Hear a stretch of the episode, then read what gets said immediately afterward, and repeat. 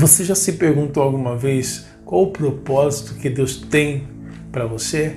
Eu já me perguntei várias vezes no começo da minha caminhada e ao longo do tempo o Senhor foi revelando, o Senhor foi ministrando de várias formas, o Senhor foi testificando.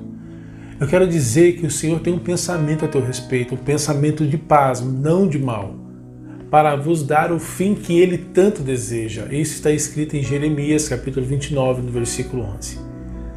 O propósito do Senhor, existe um propósito estabelecido na sua vida.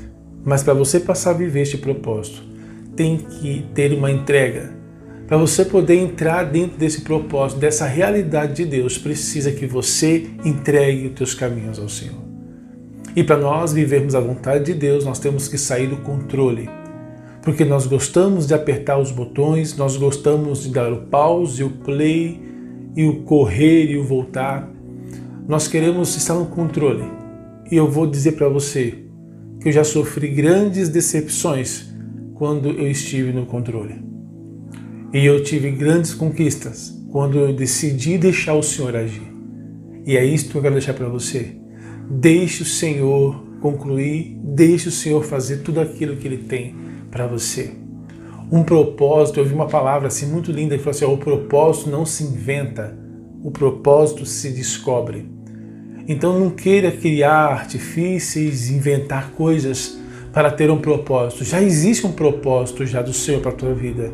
Agora basta você buscar em Deus e entender o que Deus tem. Uh, agora eu pergunto para você: vou atrás do meu propósito? Eu devo ir atrás do meu propósito?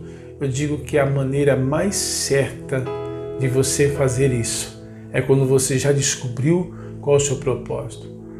Então vá, você sabe que é o teu propósito. É um pastorado, é um ministério infantil, é evangelismo de rua, é, é tomar conta de pessoas carentes, é trabalhar em comunidades, é, é cuidar de pessoas que estão passando fome na rua, é presídio.